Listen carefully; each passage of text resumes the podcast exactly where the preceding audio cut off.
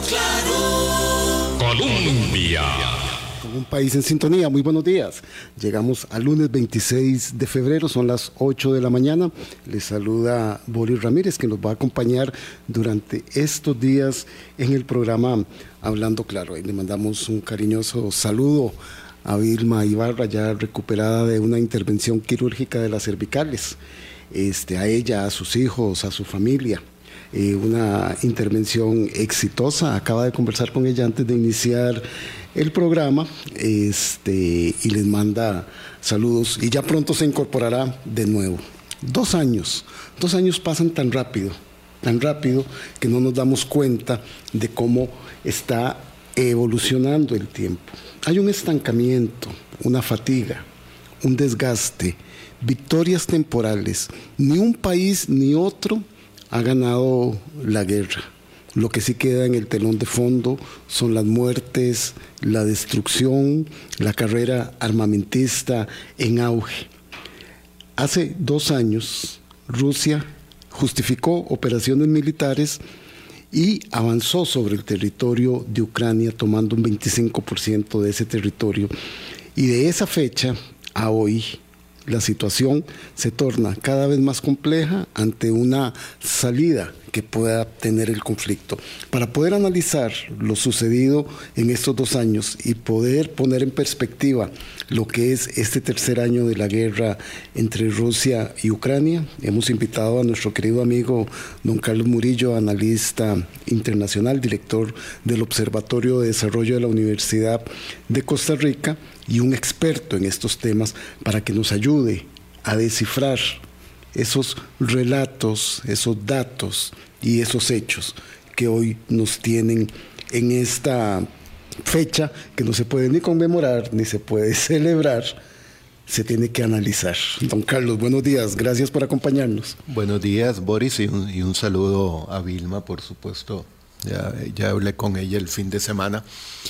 Sin duda, y es, y es un momento, mira, un momento, yo no diría crítico, es un momento coyuntural, eh, el inicio del tercer año del conflicto, eh, y se está, se está hablando más que de los dos años eh, que, han, que han tenido. El, año que viene, o sea, el, el tercer año va a ser definitivo porque eh, hay un reacomodo de fuerzas eh, muy complejo en este momento en torno a Ucrania y a lo que puede pasar. Como bien lo decías, el, primer, el primer, año eh, pasó por dos, momentos. hace dos años se suponía que era una operación rápida, que no iba a durar dos semanas, lo cual no fue cierto. Eh, mostró en ese momento eh, una reacción de Ucrania que tampoco era imaginable, o sea, mostró más capacidad de acción para sobrevivir en ese primer mm. año. Sí, y para sostener esa primera avanzada. Eh, de lo que cualquiera se hubiera imaginado, pero también evidenció que el ejército ruso no era tan poderoso como eh, se pensaba. Claro, pero en ese momento, don Carlos, Ucrania como nación resistiendo, fortalecida y acompañada, ¿verdad? Acompañada de la Unión Europea, acompañada de la OTAN, acompañada de los Estados Unidos, que evidencia lo que usted acaba de explicar muy bien, Rusia no era tal como se demostraba. Sí, viene el, el segundo año el, que es una especie de reacomodo de fuerzas. hay cambios eh, importantes en ambos bandos, en Rusia, eh, que obligó a un llamado a, tropas eh, de muchos civiles para poder soportar el, ritmo de guerra y el año eh, que concluye el, pasado viernes eh, fue un año eh, de estancamiento del conflicto. O sea, ninguno ha ganado, ni ninguno, ha perdido. Ese es el, el punto. Y una normalización del conflicto que es lo peor porque cuando los conflictos armados de, este, esta dimensión se eh, normalizan, significa que pueden pasar muchos años eh, en, guerra. El, fin de 2023 comenzó a mostrar ya algunos cambios. Y lleva a una tercera fase y por eso se está hablando del, del tercer año eh, en donde Ucrania pasa por un momento muy crítico. Más vulnerable que Rusia. Mucho más. Ahora. Y ya lo vamos a ver por qué. En, en donde en este momento eh, no significa que Ucrania esté perdiendo, lo cual no significa que Rusia esté ganando, pero si lo pusiéramos en términos de balances, eh, Rusia tiene más cartas a favor para ganar hoy en el campo de batalla que para eh, Ucrania.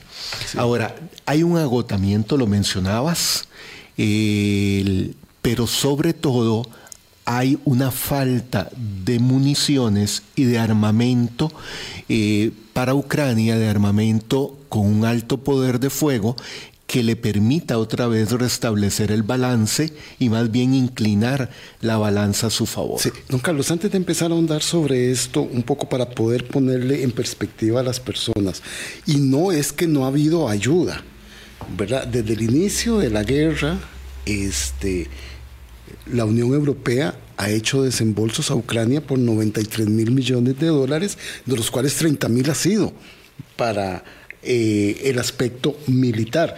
Igual los Estados Unidos, que ha dado, una, le ha dado aportes por 44 mil millones para abastecimiento militar. Se gasta tanto dinero en la guerra, se consume tanto recurso, ¿verdad? En estos dos años, este, en el aspecto militar. Sí, y ahí hay que destacar, lo, mencionabas, o sea, en términos de ayuda militar, Estados Unidos ha dado más a Ucrania que Europa porque no es solo la Unión Europea, sino otros países europeos. Pero en términos de ayuda global, no solo militar, Europa ha dado mucho más a, Ucrania. A veces los medios indican que Estados Unidos es el que está cargando con el mayor peso del conflicto eh, y no, no es cierto, porque no es solo el, suministro militar.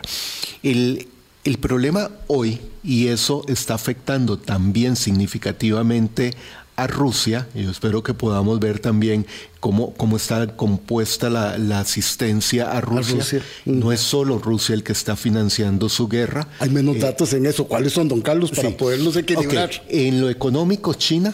China es el que prácticamente está financiando la guerra a través de las compras eh, de productos, sobre todo energéticos, a Rusia. La India en segundo lugar. Y en términos militares, eh, de suministro de armamento y de municiones Irán y Corea del Norte. O sea que no es, no es solo Rusia el que lleva esta campaña. Ahora, el, costo es, es, muy alto porque eh, se utilizan, eh, por ejemplo, en los tanques armamento pesado, mm. las munición, cada munición es muy cara no es solo las que se disparan con una ametralladora, eh, que también es un volumen muy, muy alto, eh, sino eh, los misiles de corta y media distancia, los, el armamento que usan los tanques, la pérdida de, tanques, o sea, la destrucción de tanques que obliga a reponer esos tanques en ambas, en ambas partes, la pérdida de drones cuando realizan eh, ataques con drones. Y que son drones especializados, no son los drones que conocemos habitualmente. Eh, en, buena parte, pero también la, creatividad y la innovación del pueblo ucraniano ha hecho que estén utilizando de los drones que eh, usted o yo podríamos algún día adquirir, porque tampoco son baratos los comerciales, los utilizan para eh, dejar caer alguna granada, alguna bomba pequeña, eh, pero saben que ahí desaparece el, ese dron. Entonces, es, la guerra se ha vuelto un costo muy alto eh, comparado con siglo XIX hacia atrás, en donde el más, mayor costo era en vidas humanas, en este momento el mayor costo en términos monetarios, si cuantificamos las vidas humanas, es en artillería. Eh, es en artillería. El, que tampoco han sido bajas las, eh, las cifras de los, de los fallecidos. Oficialmente, el fin de semana, el presidente... Eh, Zelensky decía que... Por primera vez lo dice. Sí, 31 mil soldados pero han muerto más, eh, civiles en Ucrania, ¿verdad? Sí. Más, por supuesto, otros combatientes, porque hay, hay, un caso y el país de España eh, elaboró un documental que se llama El Tanque 27, que es tres civiles en un pueblo eh, hoy ocupado por fuerzas eh, ucranianas, eh, en donde eh, encontraron un tanque y tienen meses de estar saliendo diariamente utilizando el tanque para atacar. Como civiles aprendieron sobre la marcha tropas y posiciones rusas. Carlos, para poner, para poner en, crudo la realidad hoy, que se inicia el tercer año de la guerra. Ucrania es un país de 45 millones de personas.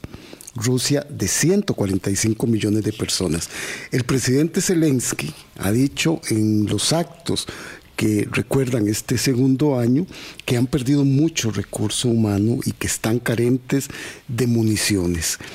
Ucrania requiere alrededor de 450 mil y 500 mil efectivos militares en este momento. Incluso está haciendo esfuerzos para bajar la edad mínima a 25 años para hacer el reclutamiento y el entrenamiento de estas personas. A diferencia de Rusia, que no tiene requisitos, que no prepara a la gente, que las manda a la guerra y que incluso puede reclutar en su ejército a personas del extranjero. Esa es una primera debilidad que demuestra esta situación del tercer año. Sí, y por eso a este tercer año, desde la perspectiva de Ucrania, se le, se le ha denominado la fase de sobrevivencia, eh, que va a depender de cuánto armamento eh, le provean eh, más efectivo que el que ha tenido, porque es, hoy el poder, el poder de fuego de los ejércitos se mide no solo en tropas, es decir, la cantidad de soldados, sino la cantidad de armamento y la efectividad, y la efectividad de ese armamento. El, poder de fuego. O sea, ¿cuánto, ¿cuánto puede afectar al adversario cada soldado al disparar un misil?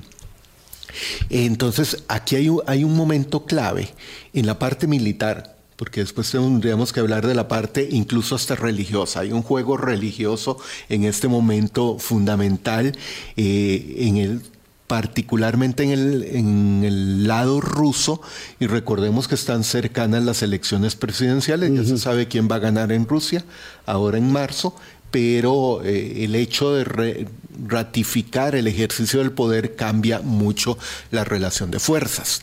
Entonces, eh, hay algunos mensajes eh, complejos para el lado de Ucrania.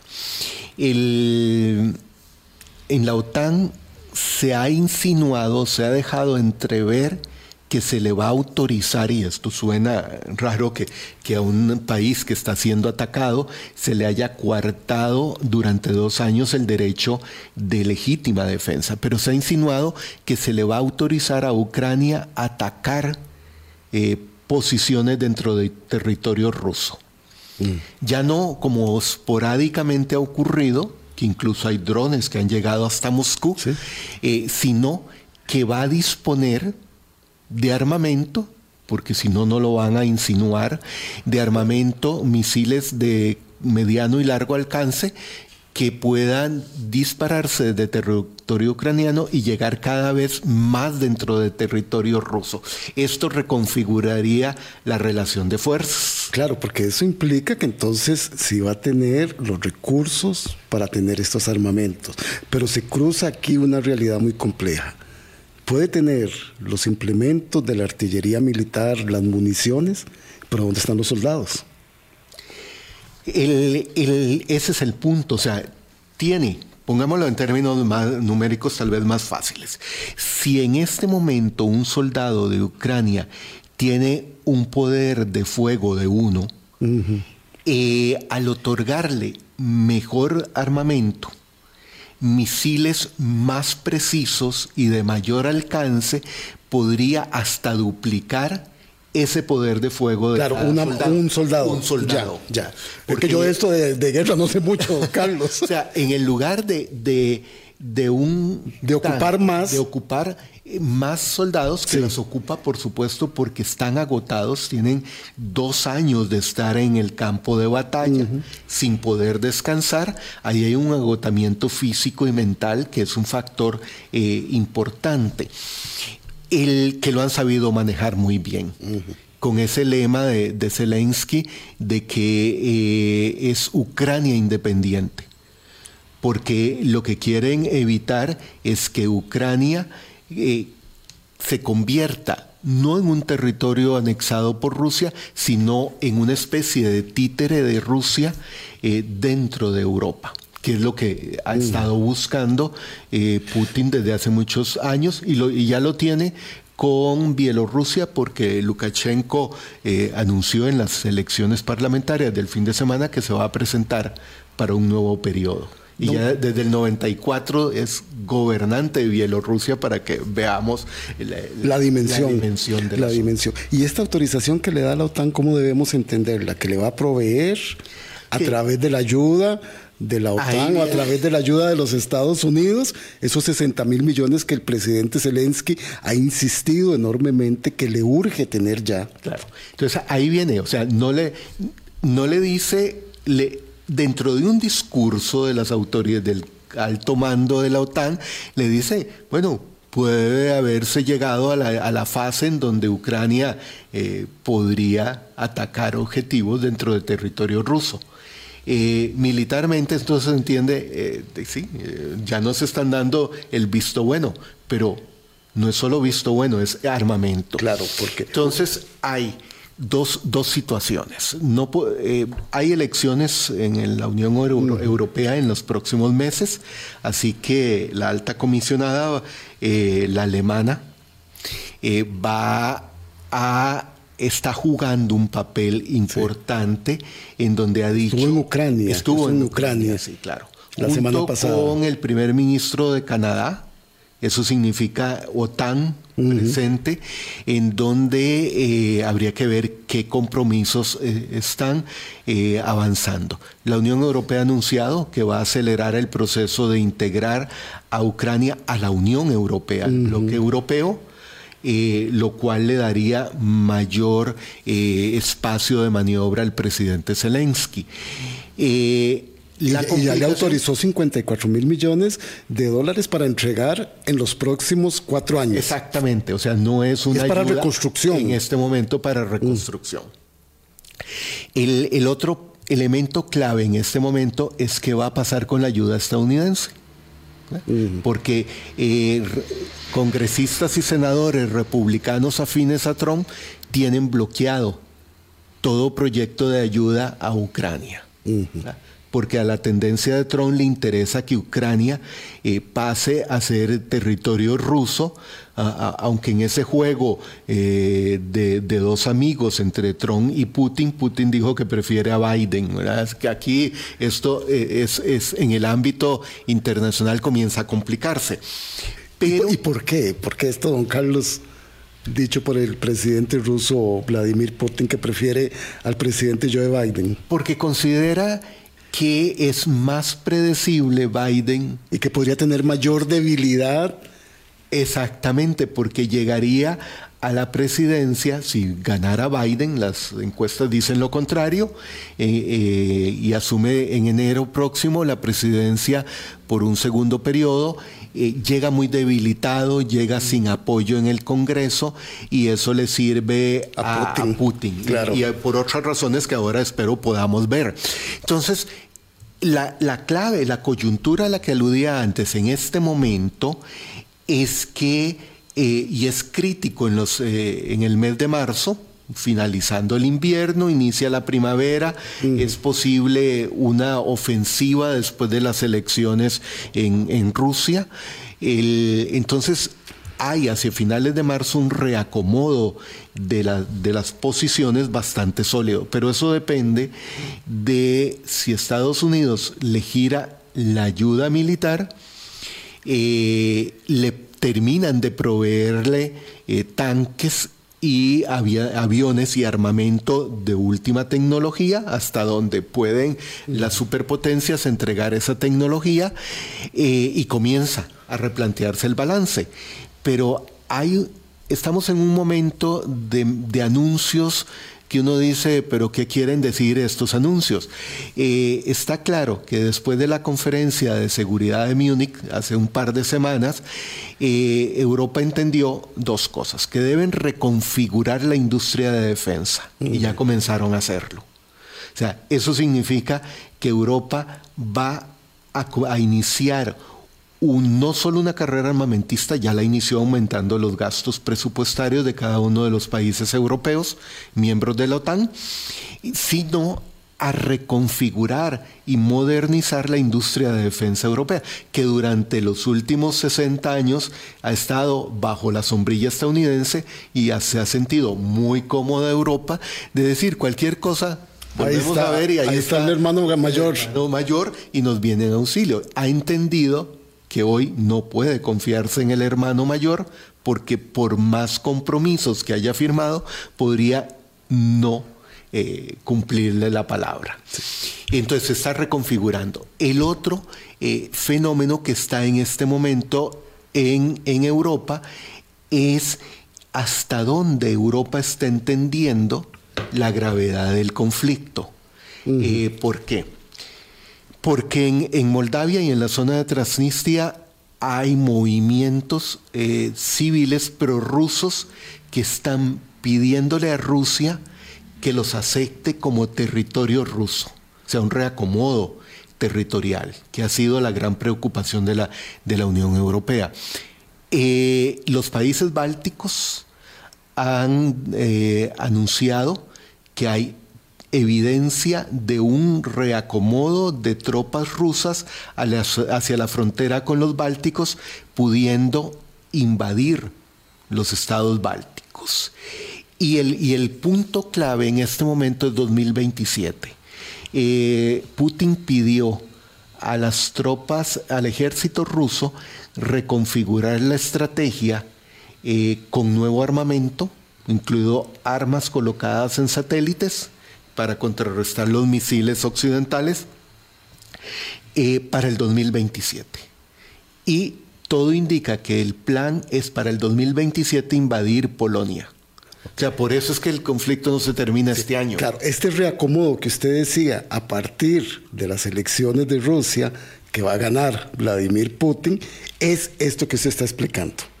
Esto es lo que él reconformaría claro. en esta nueva presidencia. En esa nueva presidencia, en donde eh, las va a ganar. O sea, uno diría, bueno, pero ya sabe que va a ganar. El, hecho en, en, eh, en este tipo de regímenes autoritarios es que desde la perspectiva de esa figura dictatorial y autoritaria que es Putin, como pocos en la historia, es comparable con Stalin y, con otros dictadores eh, que hay, ha habido en la, en la, historia de los últimos dos siglos, para no ir más atrás. El, el obtener una victoria en unas elecciones manipuladas, controladas, eh, lo ve el, líder como una validación y validación de su proyecto. Entonces lo empodera para ir un paso más allá de Ucrania. Eh, y la preocupación es, eh, habrá que esperar al 2027 para que invada Polonia, que es el propósito, o durante este año o inicios del 2025 va a haber operaciones en la frontera con los países bálticos, los tres estados bálticos, se le van a unir otros territorios eh, que se declaran a favor de eh, Rusia, incluso piden ser anexados por Rusia, aunque no, no colinden territorialmente, lo cual significa que hay un replanteamiento de la geopolítica claro, y europea. y de allí la preocupación de Europa De allí la preocupación de la OTAN que vamos a ampliar después del corte comercial. Lo cierto es que Ucrania, antes de que todo esto se esté fraguando, Ucrania necesita y ha solicitado aviones de combate F-18, F-16, helicópteros Apache y Black Hawk, aviones C-130, misiles de largo alcance, tanques Abrams, drones y mucha artillería. Porque parte para contener esta reconfiguración que nos explica don Carlos Murillo, a partir de que Vladimir Putin gane las elecciones, hay que contener a partir de este conflicto entre Rusia y Ucrania. Son las 8 y 26. Regresamos. El doctor Carlos Murillo nos acompaña hoy aquí en Hablando Claro. Colombia. Con un país en sintonía, 8 y 28. Continuamos en esta conversación para hacer el análisis de los dos años de la guerra entre Rusia y Ucrania con el doctor Carlos Murillo, analista internacional, director del Observatorio de Desarrollo de la Universidad de Costa Rica. Nos, nos ponía en perspectiva don Carlos, a partir de este inicio del tercer año de la guerra, las intenciones que tendría Rusia de reconfigurar la geopolítica, las preocupaciones que esto atenaza a la Unión Europea, a la Organización del Tratado del Atlántico Norte y por supuesto ha incluido los Estados Unidos. Pero Rusia hasta ahora no la ha tenido fácil, don Carlos. No ha sido capaz de avanzar sustancialmente. Recientemente eh, tomó la ciudad de Abdivka, que es una ciudad pequeñita, pero por lo menos sube la moral de la tropa. Eso, es que eso es fundamental. En, el campo de batalla y en geopolítica no es a veces el tamaño del logro, sino el que dimos un paso, un paso adelante cuando durante el segundo año, más bien en algún momento mm. tuvimos que replegarnos, eh, ahora ya vamos con todo desde la perspectiva de Moscú.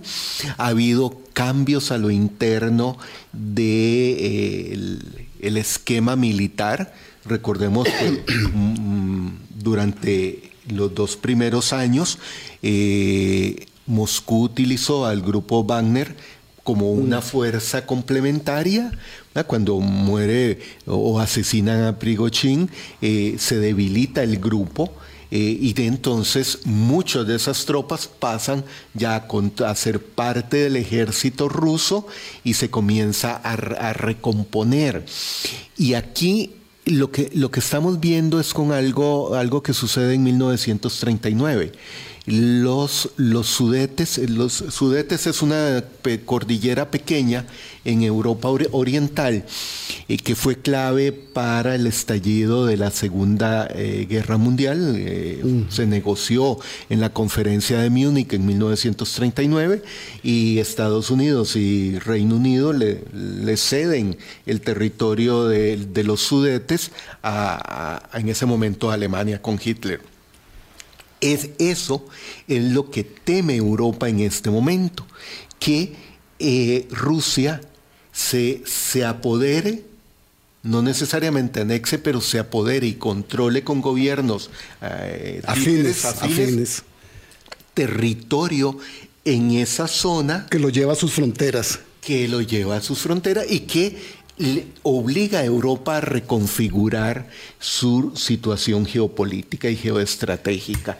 De ahí la importancia de esta, de esta coyuntura, porque eh, viene ese proceso que ya lo dijimos de elecciones eh, en, en Rusia, vienen elecciones en algunos de los esquemas de la Unión Europea, hay un reacomodo de las relaciones de fuerza entre los gobernantes europeos, con Sánchez en España pidiendo algunas cosas que uno no entiende cómo cambia la política exterior española, Macron por un lado, el gobierno alemán por otro, entonces ahí hay un, juego eh, complicado en este momento, la campaña electoral estadounidense está teniendo un peso significativo.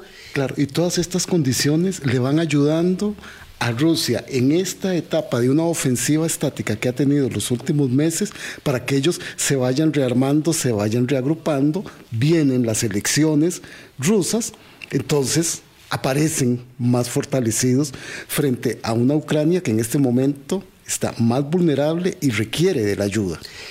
Eh, exactamente. O sea, Rusia es un frente único, con Putin tomando las decisiones sin mayor presión, con eh, esos tres grandes aliados de China, Irán y Corea del Norte, más otros aliados que, mm. tiene eh, en, un, en un segundo nivel. Y en el caso de Ucrania, eh, quienes están detrás de Ucrania, porque Ucrania por sí sola no logra sobrevivir, de es un frente muy eh, heterogéneo, con múltiples posiciones y que no y Con diferentes problemáticas internas actualmente. Claro.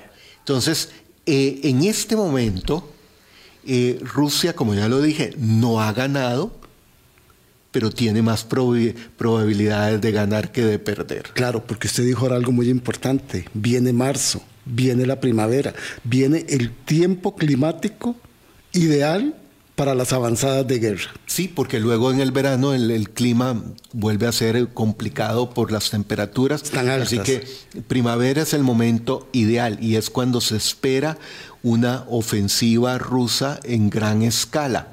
De ahí la preocupación de Zelensky de que si no tiene el armamento y los recursos ya... Los pueden abatir fácilmente. Así es. Bueno, fácilmente no, pero no, los podría poner en una condición de mayor vulnerabilidad a la hora de buscar una salida del conflicto. Del conflicto que eh, Putin lo ha dejado entrever.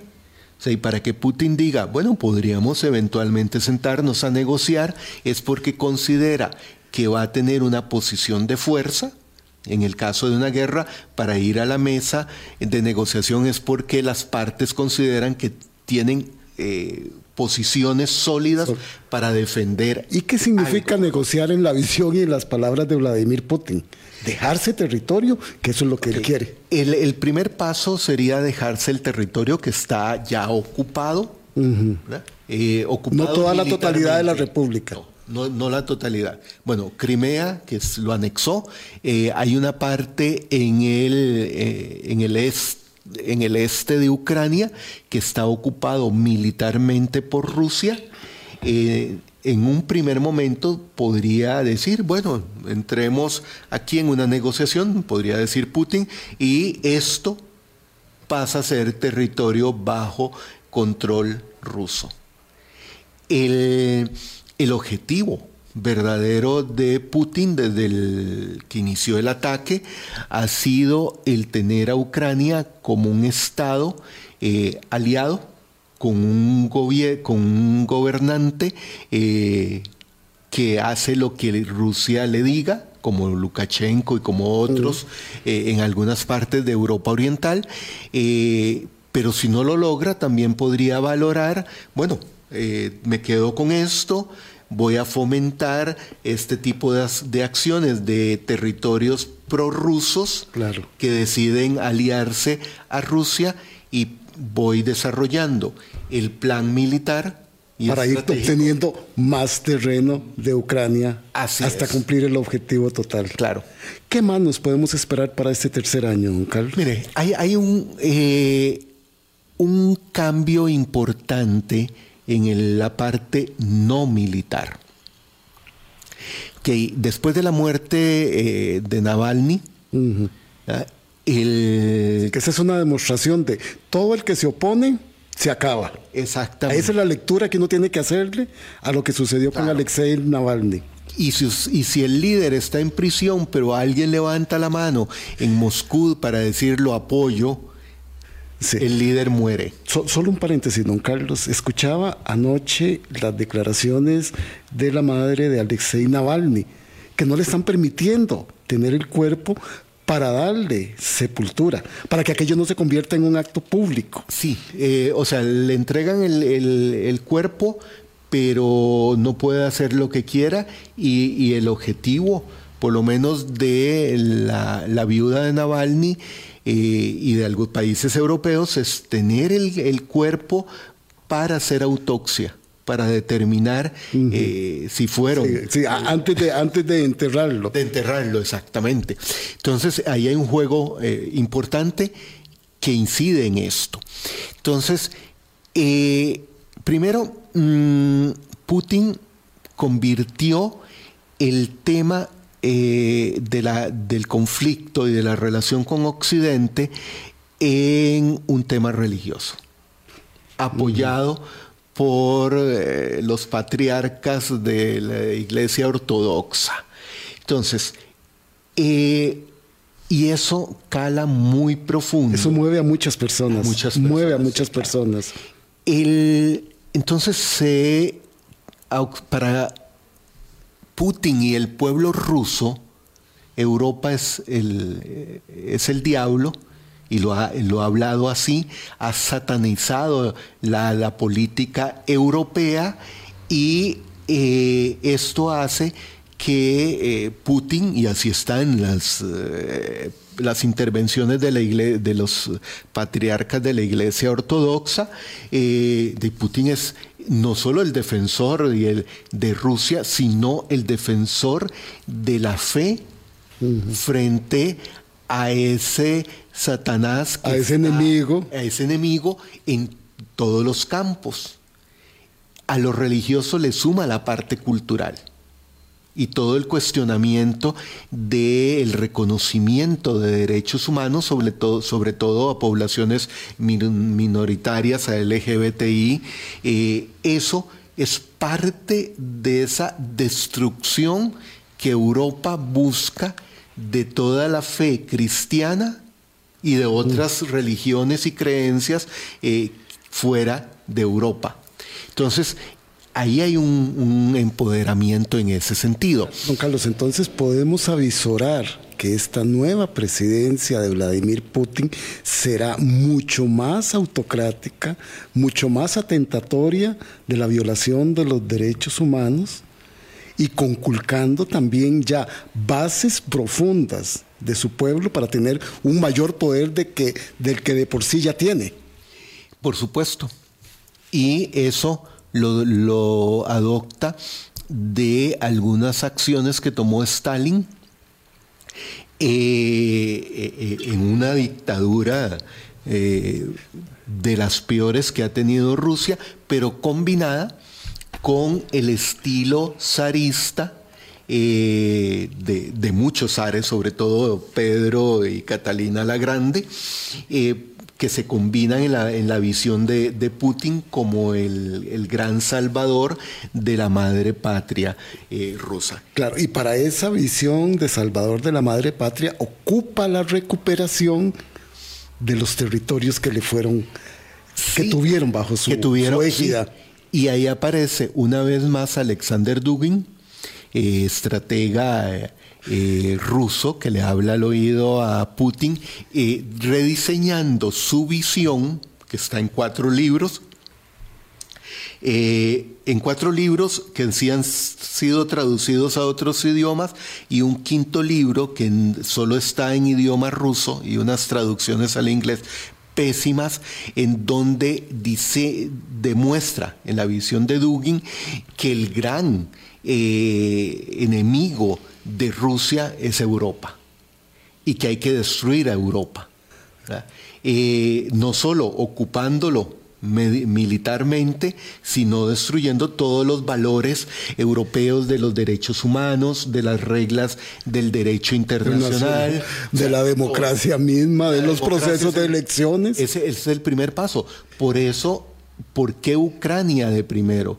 Porque Ucrania se estaba convirtiendo en una democracia lentamente eh, que se convertía desde la perspectiva de Putin y por supuesto de Alexander Dugin en el peor ejemplo para el pueblo ruso. O sea, claro. Eh, una democracia sólida en Ucrania era una amenaza para el régimen de Putin en Rusia. Señala usted, don Carlos, entonces el arranque de por qué primero con Ucrania. Porque Ucrania, a través de procesos de elecciones, estaba solicitando la adhesión a la Unión Europea, la adhesión a la OTAN, y eso podría ser, desde la visión de Putin y su entorno, contrario para otras repúblicas que pudieran hacer lo mismo. Sí, o, o pueblos que pudieran atreverse. Claro pero Ucrania tiene un elemento que históricamente para Rusia y para la Unión Soviética ha sido clave. Ucrania es el granero de esa parte del mundo y casi que del mundo. Claro, nos dimos cuenta hasta que sucedió lo que sucedió, lo importante que era para la economía mundial la producción de Ucrania. De Ucrania, eh, tanto en granos, cereales como en minerales. Si, si Putin hubiera logrado anexar no territorialmente, convertir a Ucrania en un, en un gobierno títere, eh, Rusia sería el productor número uno mundial de granos, ocupando el 36% de la producción mundial de granos. Y adicionándole a eso la producción del gas natural y otros minerales, petróleo, entonces tendría un control global. Global. Global. y ahí vamos a un elemento que espero no se me olvide mencionar, pero eh, por eso, durante Ucrania, durante la Unión Soviética y precisamente durante la gran hambruna eh, que provocó Stalin, eh, Ucrania fue una pieza clave para lograr sacar adelante al pueblo soviético. le hace eh, desde la perspectiva de, Stalin, que era georgiano, no era ruso, eh, era, fue el salvador de Rusia. Claro, fue su gran almacén, reserva, bodega. Ucrania es una pieza eh, clave. entonces, en, en ese proyecto hegemónico de Putin para dominar el mundo, tiene un adversario que se llama China, que es su aliado, que no le va a permitir eh, es, un aliado que le puede poner cortapisas y límites. Y, límites. Y, el proyecto de Xi Jinping eh, es que es China la que se convierte eh, en la potencia. En lo que Rusia quiere ser. Exactamente. Y, el proyecto de, de, China, lo podríamos hablar en algún momento, no tiene nada de bondadoso. puede ser peor que lo que se ha visto eh, con el ejercicio hegemónico de Estados Unidos eh, durante los últimos 60 a 100 años. Así que tampoco es que China es el bondadoso. Pero, ¿qué es lo que está haciendo en este momento Putin? Después de Navalny, y ahí, ahí nos, desviamos un poco, eh, la administración Biden le impone sanciones a empresas y sanciones también directamente a Putin. La respuesta de Putin del fin de semana es, no, no tengo problema. Yo voy a, apropiarme, porque al estilo de, Luis eh, en Francia, el Estado soy yo, dice eso es lo que piensa Putin, voy a apropiarme de todos aquellos bienes occidentales que están en territorio ruso o en inversiones en empresas rusas alrededor del mundo ustedes se apropian de mis, de mis bienes, me embargan todo, no hay problema. Yo, lo compenso haciendo exactamente nacionalizando los de ustedes sí, entonces en mi territorio. Está en un reacomodo de, de la inversión extranjera en muchos países en este momento. Y ahí, en ese ámbito particular, China juega un papel fundamental para Putin. Sí, don Carlos, déjenos hacer nuestro último corte para aprovechar los últimos minutos en otras elecciones muy importantes que vienen, son las de Estados Unidos, cómo está gravitando el conflicto de Ucrania y Rusia en, este proceso electoral. Ya regresamos el doctor Carlos Murillo, analista internacional y director del Observatorio de Desarrollo de la Universidad de Costa Rica, con nosotros hoy aquí en Hablando Claro. Colombia con un país en sintonía 847. Regresamos a esta conversación que tenemos con el doctor Carlos Murillo, analista internacional. Entonces, parecía que la guerra de Rusia y Ucrania estaba tranquila, estática, pero no. No, Las guerras hoy son diferentes, eh, se mueven de manera diferente. Eh, sí, porque pensamos en la guerra solo en el campo de batalla. Sí. Detrás del campo de batalla hay una, eh, una serie de escenarios y, no hemos hablado de la guerra eh, informática que hay en, en, en, torno a Ucrania, en donde eh, Elon Musk juega un, y sus servicios de, de conexión a Internet juega un rol fundamental. Ah, vamos a ponerle un asterisco ahí para buscarlo, pero entonces esa idea del estancamiento, la fatiga y el desgaste es en el campo de batalla, en la trinchera, más no así en lo geopolítico, don Carlos. Eso sí está muy movido. No, eso está muy movido y es la principal preocupación de, eh, Europa. Cuando eh, autores eh, como Huntington y otros hablaron del, del fin de la historia,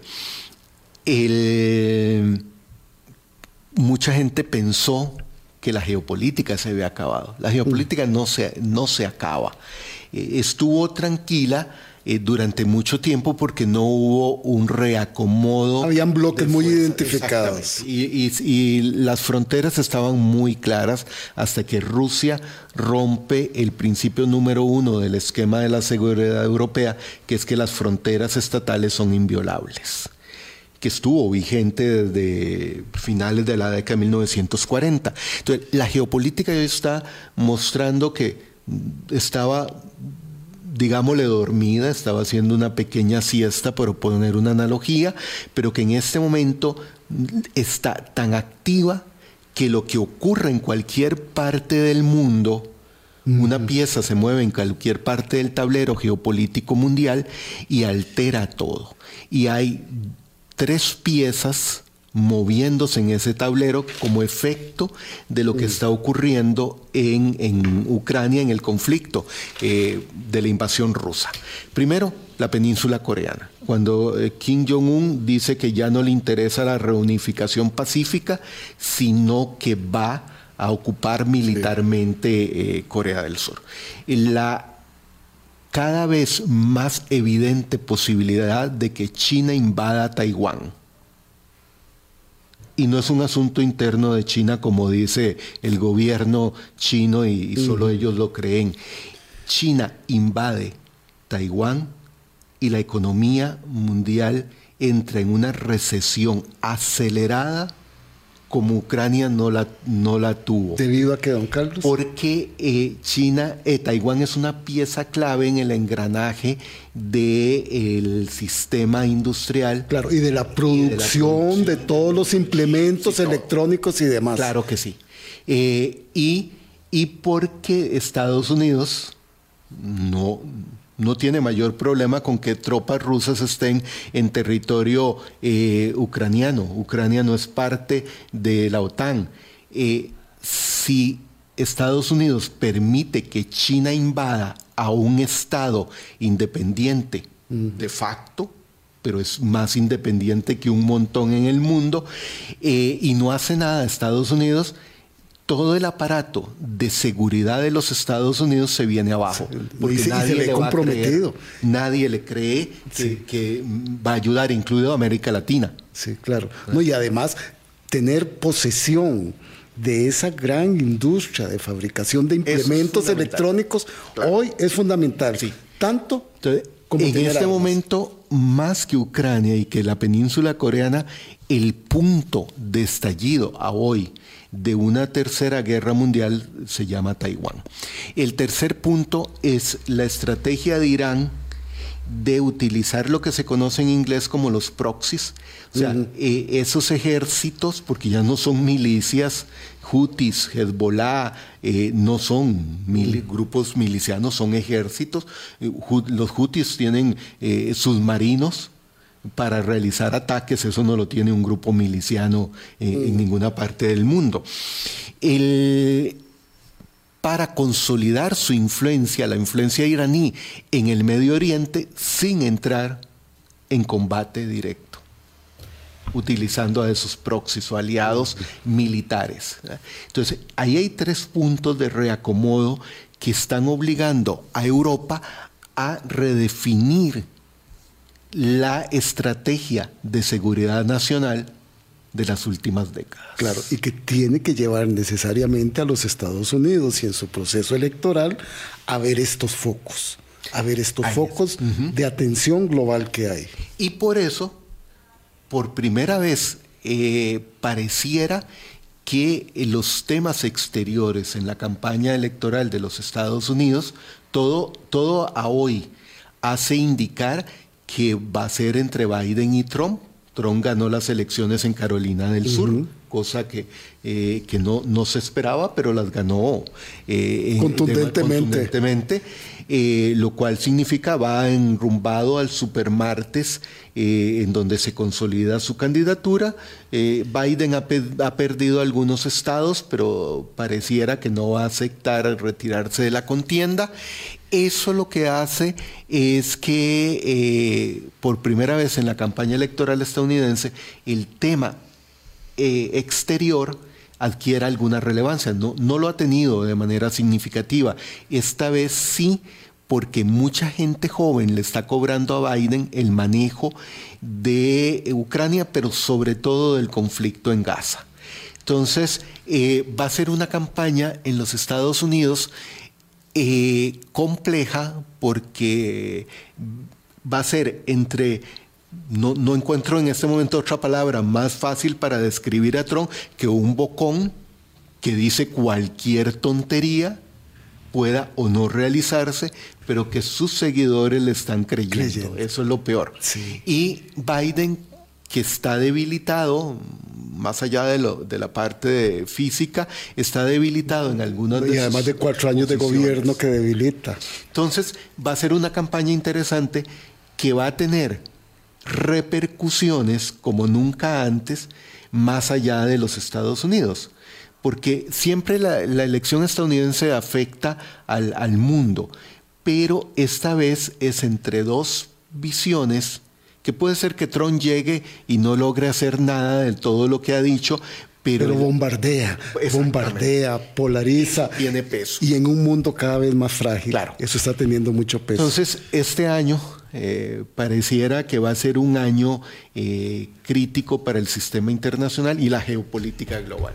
Don Carlos, muchísimas gracias como siempre por venirnos a compartir sus estudios, sus apreciaciones y que nos ponen más allá de perspectiva de lo que ha sucedido. Son las 8.55. Nos encontramos mañana. Que la pasen muy bien.